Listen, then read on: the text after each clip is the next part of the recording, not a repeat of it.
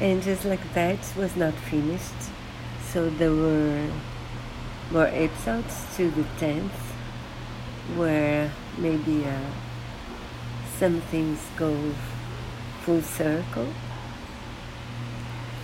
For example, Carrie sides where she wants to put Big's ashes.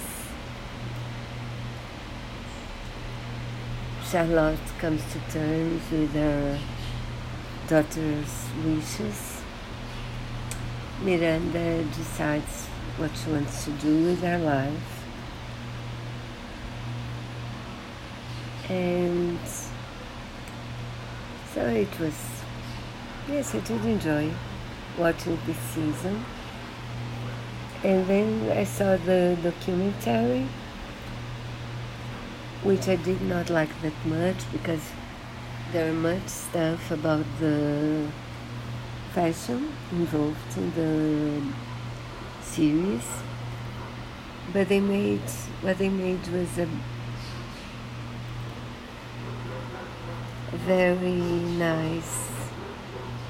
They talked about Stanford, who was important character, and he appeared in the first two episodes, but not after that because he was very sick and he died.